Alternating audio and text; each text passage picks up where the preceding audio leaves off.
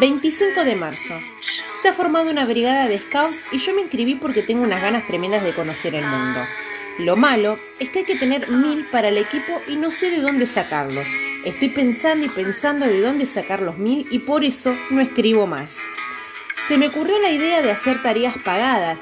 Ya estoy tan acostumbrado a escribir la misma cosa y además, como no puedo ir al recreo en las tardes, aprovecho. Cada tarea la cobro a 10 pesos y los castigos a 50 pesos. Así he juntado ya 300 pesos que me lo deben entre varios. Por lo demás, yo tampoco he hecho todo el trabajo, sino que una tarea y medio castigo de achondo. En todo caso, si junto trabajo por 200 pesos cada tarde, en los 5 días que me quedan sin recreo voy a tener mis mil. No puedo escribir más para no perder tiempo. 1 de abril. Hoy vino mi papá a vernos y Javier le mostró sus buenas notas y papá le regaló mil pesos para su equipo de scout. Yo tenía notas bastante buenas, pero no me atreví a mostrárselas y no me dio más que 100 pesos. En todo caso, hoy me han pagado ya 80 de mis trabajos, pero me deben 90 pesos más. Se me había acabado el castigo, pero resulta que me vinieron unas ganas tremendas de ver el chato Espiñeira que me escapé un rato al pozo y me volvieron a castigar. En realidad me gusta estar castigado porque gano plata y también porque el chato Espiñeira me prometió hacerme un par de ojotas si yo le consigo una llave de la bodega.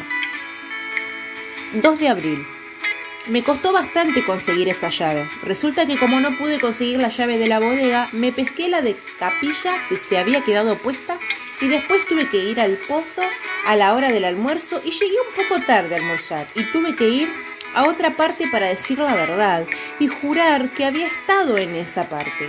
La cuestión es que ya me deben 120 pesos, pero no puedo escribir más en el diario porque tengo que trabajar. 3 de abril.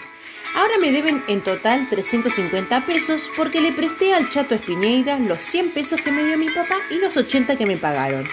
Ya solo me quedan 650 pesos para tener mis mil. Anoche se entraron a robar a la capilla y se llevaron unos candelabros de plata y dos floreros y una lámpara que valía 10 mil pesos. Se ha armado un boche tremendo en el colegio con esta cuestión del robo y han venido unos agentes que se paseaban por todas partes.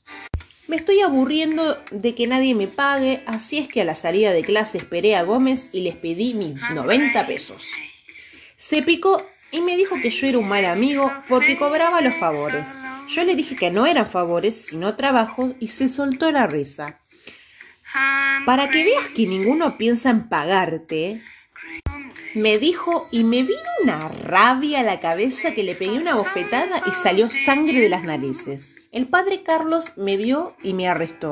Me preguntó por qué le había pegado, pero yo no le dije más que porque tenía rabia. Entonces Gómez, cuando se le paró la sangre, me vino a decir que yo era un gran tipo.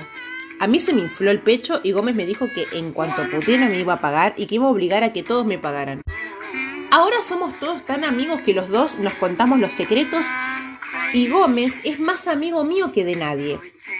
Y eso que es el primero de la clase y todos lo siguen. Y yo no tengo necesidad. Yo estoy muy contento de ganarme la vida solo y no como Javier que pide plata para las cosas de él. A ratos me dan ganas de no cobrarle la deuda a Chato Espiñeira, que es tan pobre, pero a ratos me da lástima, yo mismo que trabajo horas extras y se las cobro. Él me ha prometido pagarme el sábado, que es mañana. A ratos me dan ganas de hacer un gran invento y casi me viene la idea, pero resulta que no tengo tiempo. En todo caso, debe ser estupendo para los padres de uno tener un hijo genial.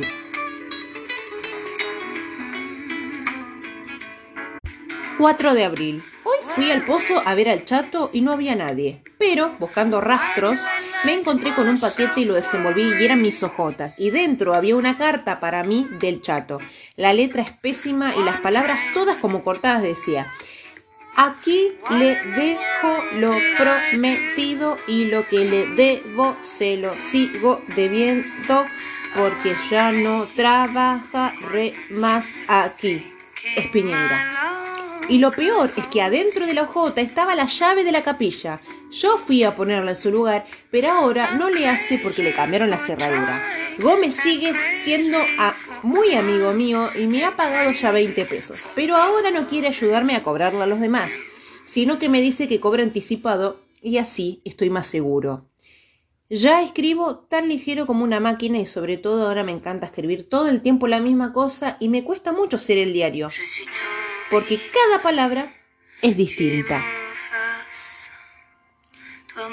5 de abril.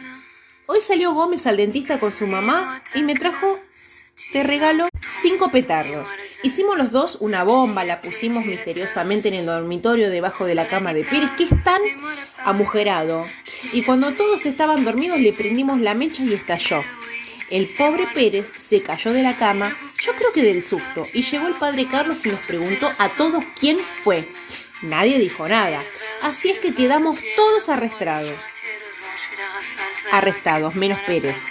Peor para él, porque tiene que quedarse solo. Es muy bueno tener las muelas picadas, porque así uno tiene que ir al dentista con la mamá. Y para picarme las muelas me las escargo con un alfiler y me pongo ahí cosas picantes, como ají, por ejemplo. En cuanto se me pique voy a donde el padre a decirle que tengo que ir al dentista. Ahora estamos amaestrando pulgas con Gómez. En la casucha del perro pillamos ocho pulgas y las guardamos en una cajita de fósforos y en el patio las amaestramos una por una. Sobre todo que mientras amaestramos unas se escapan las otras y también nos pican bastante. Pero la Victoria, que es la amaestré y ya sabe hacer lo que le estamos enseñando, le damos comidita de carne y está bien gordita. Resulta que mis notas del mes estaban tan pésimas que perdí mi libreta en el pozo y ahora tengo que esperar otro mes para comprar una. 7 de abril. Estoy enfermo y me tienen en la enfermería con rubiola. Es una peste igual que las picadas de pulga, pero vino un doctor con cara de campeoncito y dijo que era peste, esta peste. Me llama mi amigo y me pregunta si me gustan los soldados, pero yo no le contesto porque me gusta regular. Me dan limonada y me prestan los álbumes de fotos que son todos iguales. El padre, rector, me vino a ver y me contó un milagro. El enfermero es tan turno que se le cruzan los ojos y es todo hecho como de goma de borrar y a cada rato uno cree que se va a borrar. Da una rabia oír jugar a los demás allá en el patio. En el, en el techo de la enfermería hay una arañita y una grieta que parece un río de mapa. Me contó el enfermero que en esa misma cama se han muerto tres chiquillos, uno de peritonitis, otro de meningitis y otra y otro de otra cosa en itis. Gómez me mandó eh, la victoria en su cajita y me entretengo tanto con ella porque a cada rato se escapa y se me pierde y cuesta encontrarla. Dicen que mi peste es una epidemia y que va a caer todo el colegio. Uno es bastante importante traer una epidemia al colegio. Dicen que hoy empieza la Semana Santa y hay que hacer sacrificios. ¿Qué más sacrificio que no poder bañarse en el mar ni ir al cine? Además, yo hago el sacrificio en reventarme con un alfiler todas las picaditas de la peste.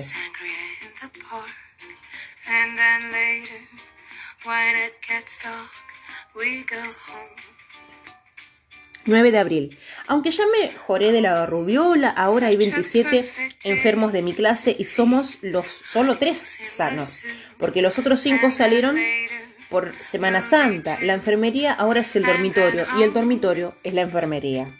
Hoy es miércoles santo y a la tarde me vendrán a buscar y no vuelvo hasta el martes.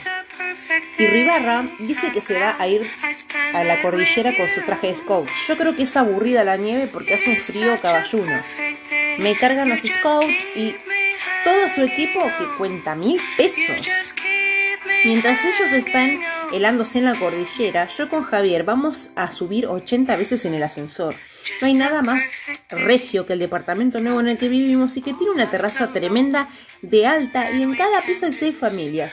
Y uno puede hacerse amigo de un chiquillo nuevo cada día y se pueden tirar cosas a la calle y se demoran mucho rato en caer y nadie puede saber de qué piso cayeron. Por lo demás, es Semana Santa y no debe divertirse nadie, sino que meditar. 12 de abril. Por fin es sábado de gloria y se puede hacer lo que quiere. Ayer sucedieron tres cosas. Primero, al caballero del departamento de al lado le dio un ataque y dicen que se puso todo azul. No me lo puedo figurar muy azul, pero la cuestión es que vino la ambulancia y se llenó el edificio de gente y a cada rato tocaban el timbre aquí por equivocación.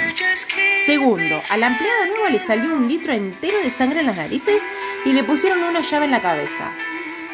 3. Se quemaron los tapones del edificio y quedamos todos a oscuras y los dos con Javier aprovechamos para ser invisibles por todo el edificio. Como no había ascensor, era mucho más choro, porque en la escalera nos topamos con viejas que resoplaban de cansadas, con empleadas rabiosas, con muchachos atléticos que subían silbando de a cuatro escalones y chocaban con nosotros y casi se mataban y con cocineras que llevaban la comida a calentar a otra casa que tuviera cocina a gas, etc. A una le desparramamos la sopa y otra se resbaló en el desparramo y rompió la bandeja. Y a lo mejor el caballero azul ya ni estaba azul, porque no podía verlo.